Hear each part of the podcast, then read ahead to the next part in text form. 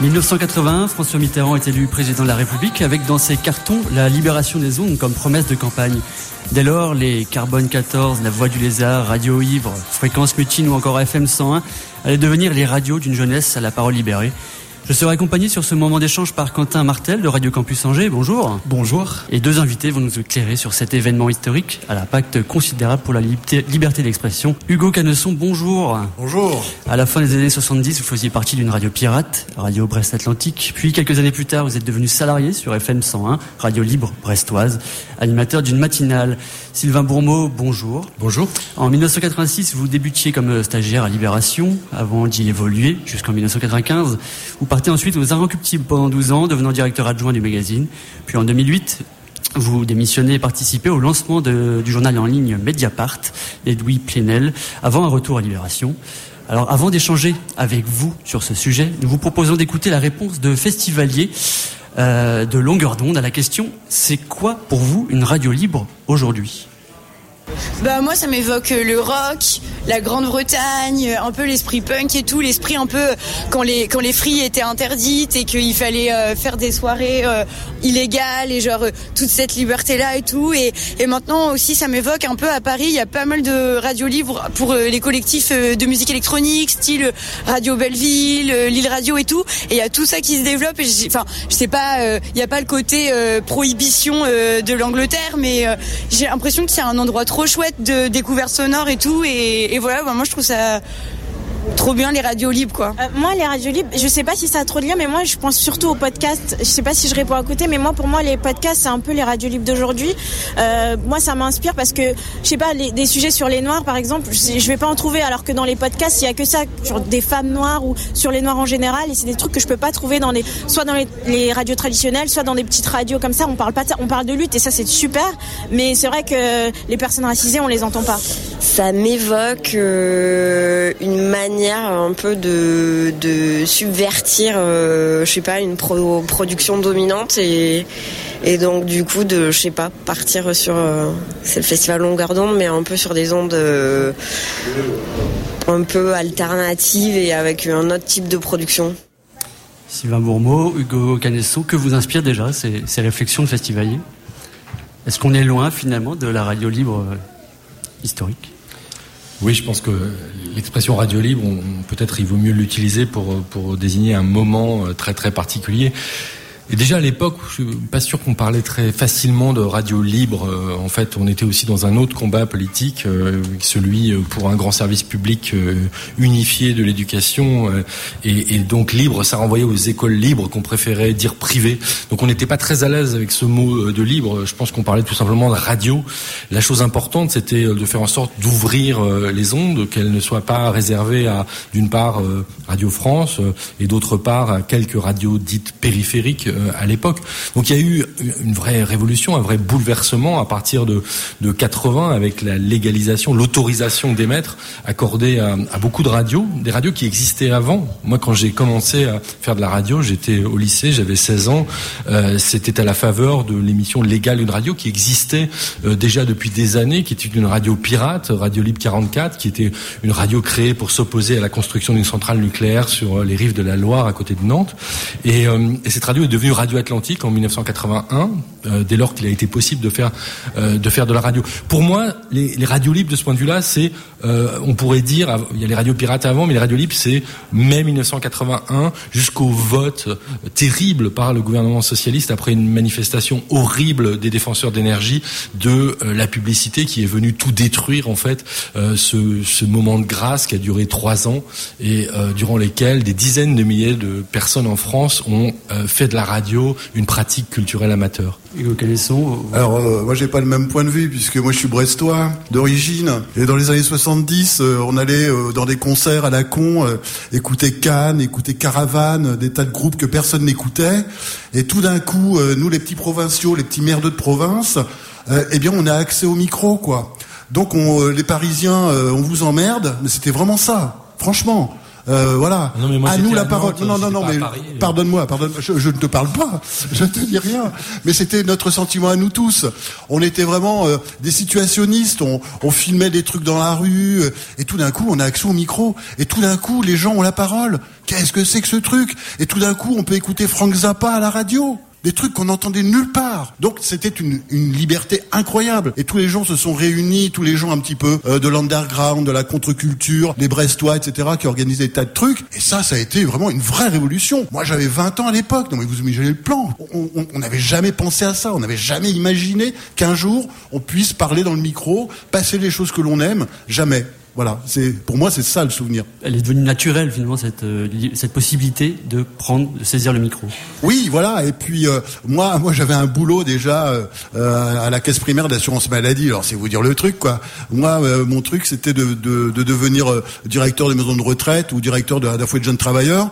Et tout d'un coup, il y a un pote qui me dit, mais tu serais pas un peu animateur, toi? Alors je dis, bah euh, si, un peu. Et hop, euh, me voilà embarqué sur FM 101, RBA d'abord, et FM 101 par la suite, avec des invités tous les jours. Et on se prend pour Jacques Chancel, quoi. Euh, Vous voyez ce que je veux dire? On fait parler le boucher du coin, on fait, on fait parler les assos, on fait par, parler, euh, je sais pas, j'ai eu des tas, des tas de gens, j'aurais jamais, jamais imaginé pouvoir les interviewer, quoi.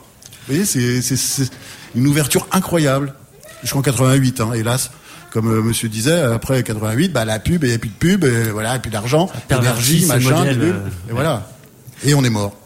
Alors, Hugo. Canson, on a, on a entendu parler d'une anecdote concernant euh, l'élection de, de Monsieur Mitterrand euh, avec une mairie. Euh, Est-ce que vous pouvez nous expliquer un petit peu ce- cette anecdote? Ouais, alors il y avait beaucoup beaucoup de monde dans cette histoire. Il y avait surtout euh, les MJS, hein, le mouvement des jeunes socialistes. Euh, donc l'émetteur s'installe dans la mairie avant que Mitterrand ne déclare les ondes ouvertes. Et donc il y a eu toute une saga avec avec les flics qui, qui, qui nous ont poursuivis. On était je sais pas combien là-dedans, l'émetteur caché. Enfin, c'était vraiment une véritable saga. On, on se prenait vraiment pour des révolutionnaires, quoi. On avait 20 ans, hein. Voilà. Impressionnant. Ah ouais, c'était impressionnant. C'était rigolo. Grand souvenir. Alors, après cette aventure euh, chez RBA, finalement, vous avez, vous devenez salarié sur FM 101. Alors là, c'est peut-être un peu plus calme. C'est une radio libre qui a l'autorisation d'émettre sur Brest, tout d'abord au centre-ville, puis euh, puis à Saint-Marc, et dont le, le jingle euh, Vincent ressemblait à ça.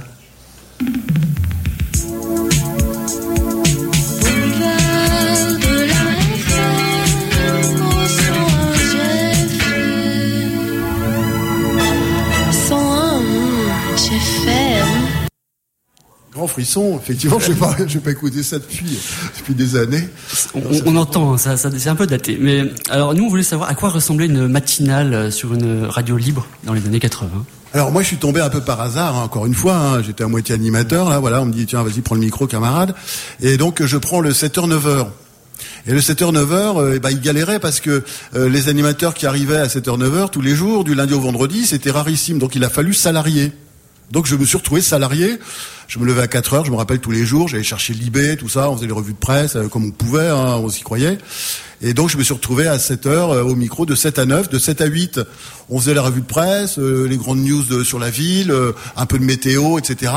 Et puis à, à 8 heures, j'avais mes invités. Je m'étais lancé, enfin je- c'est une espèce de pari d'avoir tous les jours des invités.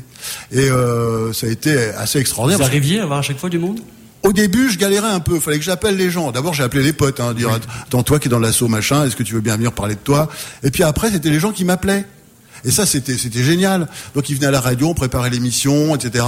J'ai de grands souvenirs, euh, évidemment. Euh, tous tous les, je sais pas, je me rappelle de Raymond Novion, qui était directeur des beaux arts à l'école, à, à l'époque, pardon.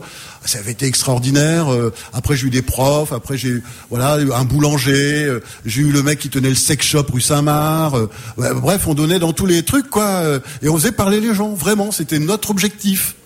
Alors, euh, on le rappelle, c'est les années 80, l'arrivée de Mitterrand, de la gauche au pouvoir également, sa prise de parole sur Radio Riposte. Euh, FM 101, c'était une radio euh, politisée? Alors c'était financé par, par des mutuelles euh, oui, c'était c'était politisé, mais nous, on, on ne le sentait pas finalement. Euh, on faisait ce qu'on voulait. Euh, c'est le directeur à l'époque, c'était, je sais pas s'il y a des gens dans la salle qui se souviennent de ça, mais il s'appelait Vilchalan. C'était un mec vachement sympa euh, qui nous laissait faire ce qu'on voulait finalement, euh, dans la mesure où on faisait nos playlists, que le technicien était était franchement à l'heure. Euh, je le salue, Serge Président, un mec qui travaillait dans une boîte de nuit euh, jusqu'à 5 heures du mat et qui arrivait à- au micro à 7 heures avec des lunettes de soleil, à moitié déglingue. Faut vous dire aussi que quand même tout ça c'était pas forcément clean de partout hein, c'était euh, bon c'était chaud quand même, c'était rock and roll quand même on va dire. Sylvain Bourbeau, on, a vu que les radios libres ont éveillé votre, votre conscience journalistique. Euh, quel, est, quel regard vous portiez justement sur, euh, sur ces radios? Et quel a été le déclic? En fait, euh, je réalisais euh, tout à l'heure euh, que ça fait euh, 39 ans que, je fais de la radio, puisque vous l'avez pas dit tout à l'heure, mais je suis producteur à France Culture depuis 23 ans. Ça fait 39 ans que je fais de la radio, mais j'ai compté, ça fait 45 ans que j'ai commencé à faire des podcasts. Euh, donc c'est un peu anachronique de dire ça parce qu'on n'appelait Oui, pas ça podcast. J'allais dire, on appelait ça comment alors Mais je sais pas comment on appelait ça. Euh, il se trouve que quand j'étais en sixième, avec deux amis, euh, on a fait euh, sur une cassette, parce que je fais partie de cette génération qui, quand elle avait 10 ans, 11 ans, a vu débarquer euh, les, les magnétophones à cassette. C'est la première fois de, de ma vie que j'ai pu enregistrer ma voix, euh, l'entendre. Ça faisait tout bizarre. Après, on est très habitué à ça. Et, et donc, on a produit euh, une heure d'émission qu'on a enregistrée euh, euh, avec ses amis. Et donc, on est allé spontanément vers ce qui nous intéressait. Quand comme j'habitais Nantes, j'avais la, chance d'être dans une ville euh, dont le club de foot à l'époque était vraiment l'un des tout meilleurs en France et même en, Europe. Et donc, je suis allé euh, au Baskeland entraîner, euh, euh, interviewer les grands, les grands joueurs du FC Nantes à l'époque parce que j'étais fanat de, de foot. Et donc, voilà, le premier podcast que j'ai fait, c'est ça. Donc cette envie de radio, chez moi, elle a préexisté euh, à, la possibilité d'en faire, euh, qui a été offerte par euh, les radios libres en, en 81. Ce qui s'est passé en 81, c'est que moi j'étais au lycée et qu'avec une bande de copains, on a soumis un projet d'émission à cette radio qui naissait en fait ou qui se transformait, qui passait de pirate à radio libre, un projet d'émission autour du rock. Et on a euh, créé une émission comme on aurait créé un groupe de rock, sauf qu'on savait pas jouer de musique, mais qu'on écoutait religieusement euh, Bernard Lenoir depuis euh, qu'on était en quatrième, grosso modo. Depuis, j'ai eu la chance d'avoir euh, 13 ans en 1978 et de commencer à écouter la musique que je continue d'écouter aujourd'hui. Euh, et donc cette euh, émission hebdomadaire a duré pendant trois ou quatre ans. On est allé euh, à Londres très souvent faire des entretiens et, et là c'était plus pour rencontrer les joueurs de foot, c'était pour rencontrer des musiciens inconnus euh, à l'époque comme euh, Nick Cave ou, euh, euh, les musiciens de Cure ou enfin bon des dizaines et des dizaines d'artistes qu'on admirait. On avait euh, 18 ans, 19 ans et euh, le fait de travailler pour une radio nous ouvrait des portes euh, incroyablement facilement au Royaume-Uni parce que là-bas il n'y avait pas de radio libre. Donc quand on arrivait avec une carte avec écrit radio, les attachés de presse des maisons de disques pensaient que c'était important et elles nous donnaient plein de disques. Donc on repartait avec des valises pleines de disques et avec la possibilité d'avoir rencontré des artistes euh, extrêmement euh, extrêmement importants. Et donc ça a euh, duré quelques années. Ça a été un moment très fort. On parle de radio libre, on parle de, radio pirate également. Quelle est la vraie différence? Quelle était la vraie différence entre ces deux styles de radio? Les styles, je sais pas. Ce qui, est sûr, c'est que euh, on parlait de radio pirate tout simplement parce qu'elle n'avait pas le droit d'émettre. Euh, Il y a eu beaucoup de liens entre certaines radios libres et les radios pirates. La plupart, enfin, beaucoup des radios libres avaient une expérience d'abord de radio pirate. Celle dans laquelle j'ai commencé à faire de la radio était principalement animée par deux personnes que j'ai eu d'ailleurs l'occasion de revoir l'année dernière où on, s'est tous réunis à une cinquantaine de personnes qui étaient passées par Radio Atlantique, qui émettait du 26e étage du Sillon de Bretagne à Nantes. Et ces deux personnes étaient euh, euh, des militants des radios pirates de très longue date. Il y avait un réseau en France. Georges Polinski, qui était l'un de ceux-là, euh, avait fait Radio Campus à Lille euh, en 1969. C'est des gens qui avaient euh, aidé le PS à monter Radio Riposte pour les législatives de 78, qui s'amusaient à, être coursés par les flics sur les toits de Paris à l'époque. En fait, il y avait des engagements très forts. L'autre personne, Françoise Soléa, a été l'une des responsables du, syndicat en fait des radios libres à l'époque. Elle a été même membre de la commission Holo qui a attribué les fréquences par, par la suite. C'est quelqu'un qui d'ailleurs après a reconverti ce savoir-faire dans la gouvernance de l'internet, euh, ce qui est assez euh, assez intéressant parce qu'elle avait appris beaucoup de choses sur la régulation euh, des médias et sur la possibilité de garantir une liberté d'expression. Et elle a reporté tout ça sur la gouvernance de l'internet. Donc en fait la différence c'est plutôt voilà entre le moment où il était impossible d'émettre sans sans autorisation, enfin avant 1981 et puis voilà la différence entre pirate et libre en fait. Tiens, je vais te couper euh, malheureusement Quentin. Pas de souci. Euh, nous, on avait un- une petite, encore une petite question sur euh, déjà vos prises de parole, euh, Sylvain Bromo, et de position démontrent un militantisme de conviction. Comment concilier journalisme et militantisme?